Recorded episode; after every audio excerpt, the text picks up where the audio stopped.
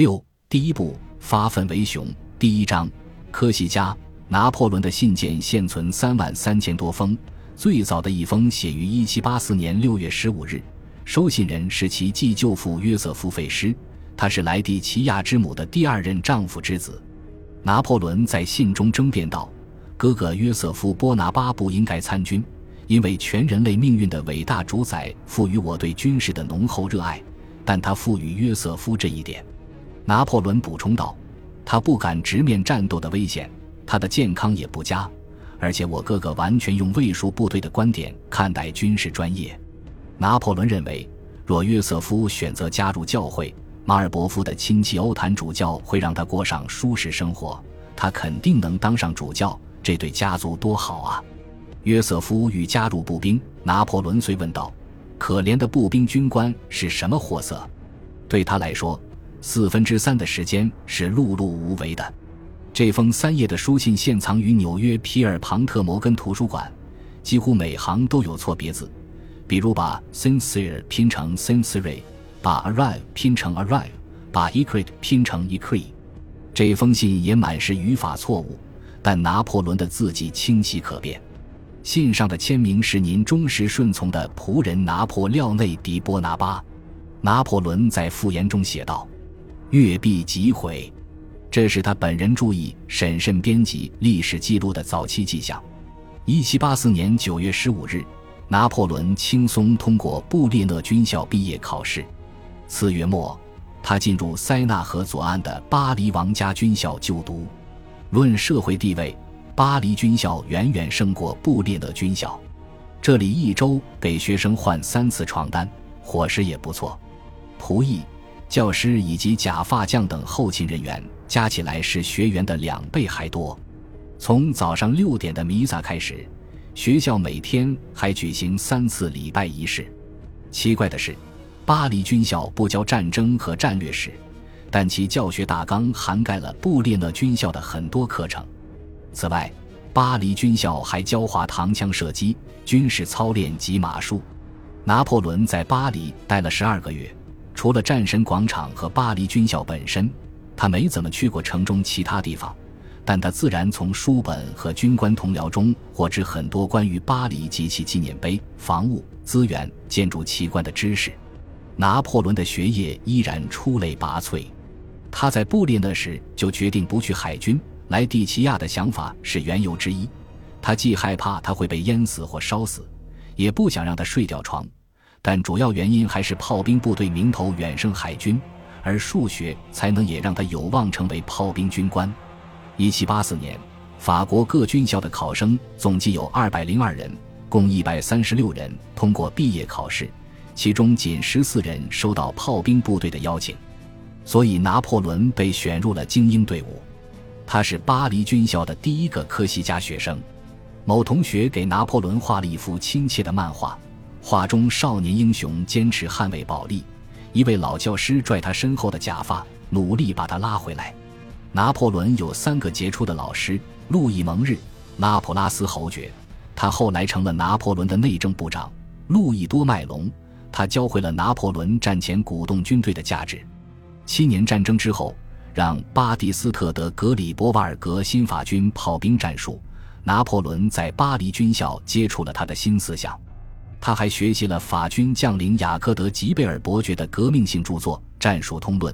此书写道：现役部队既给人民造成负担，又不能在战争中取得决定性大捷。与此同时，民众大都疏于武装训练，愈发衰弱。假如某国能具备男子气概，创建国民军队，他将称霸欧洲。吉贝尔宣扬战争中速度、奇袭与机动性的重要性。他主张放弃有城墙的城市的大型补给站，改为因地制宜。书中还有一条原则：高昂的士气、军旅精神，能克服大部分困局。拿破仑在布列讷军校读了五年，在巴黎军校读了一年。此时，军事思潮已彻底渗透其身心，他将伴随拿破仑的余生，深深影响他的信念和形象。他接受革命信条中的法律面前人人平等、理性政府、精英政权、效率和激进民族主义。此举很符合这种思潮，但他对结果平等、人权、媒体自由、代议制政府这些信条无甚兴趣。在他看来，他们都不太符合军事思潮。拿破仑所受的教育让他尊重社会等级，信奉法律与秩序，强烈推崇奖赏人才与勇士，但也令他厌恶政客、律师、记者和英国。一八零二年，克洛德·弗朗索瓦·德梅纳瓦尔接替布里纳任拿破仑的私人秘书。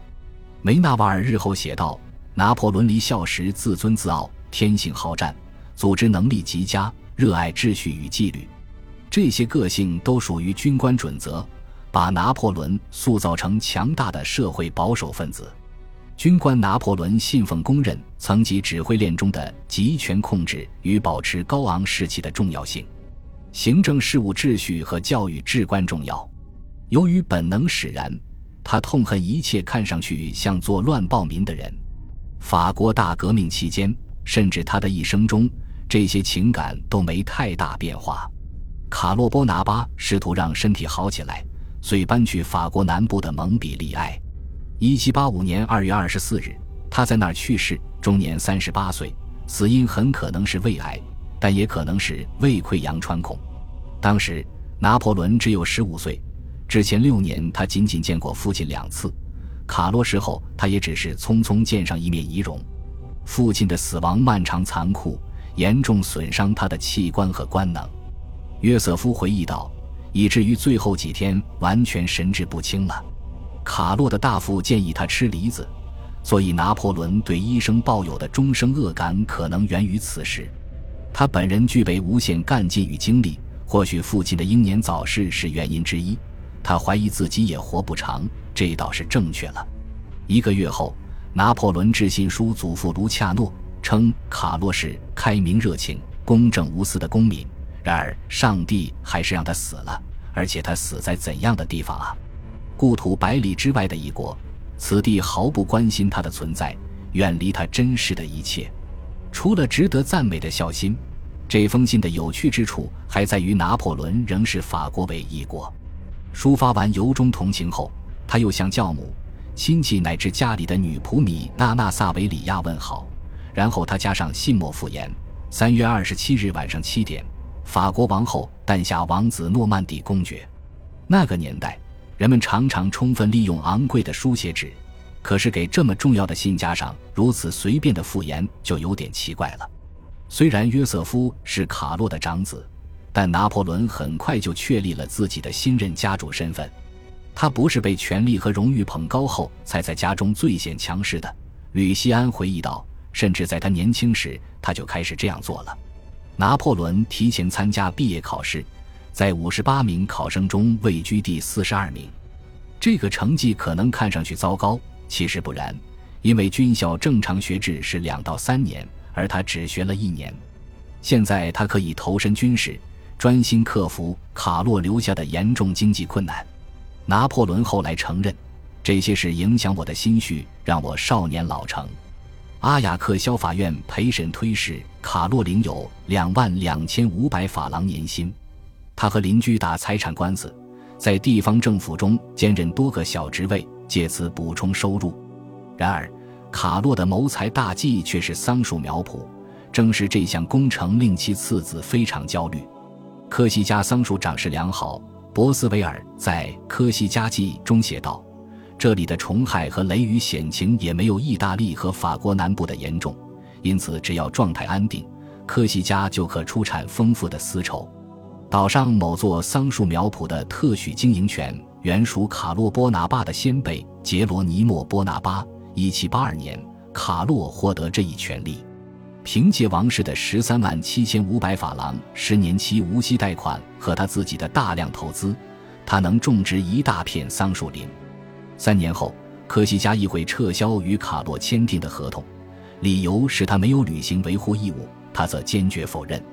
卡洛去世后，又过了十五个月，一七八六年五月七日，合同正式终止。于是波拿巴家族债台高筑，因为他们得偿还贷款、支付桑树园日常管理费用，他依旧由他们负责。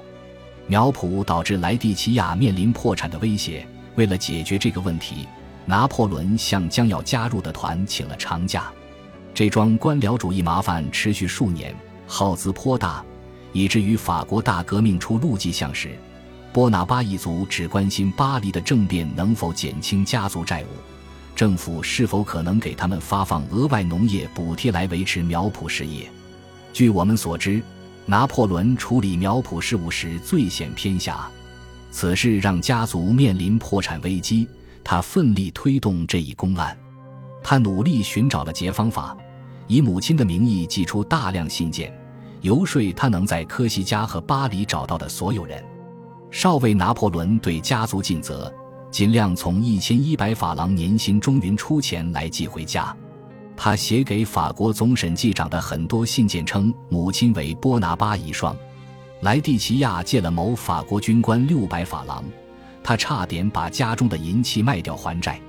由于卢恰诺领班神父相助，直达利没有插手此事，但波拿巴家族长期缺钱，直到1791年领班神父过世后，他们继承了遗产。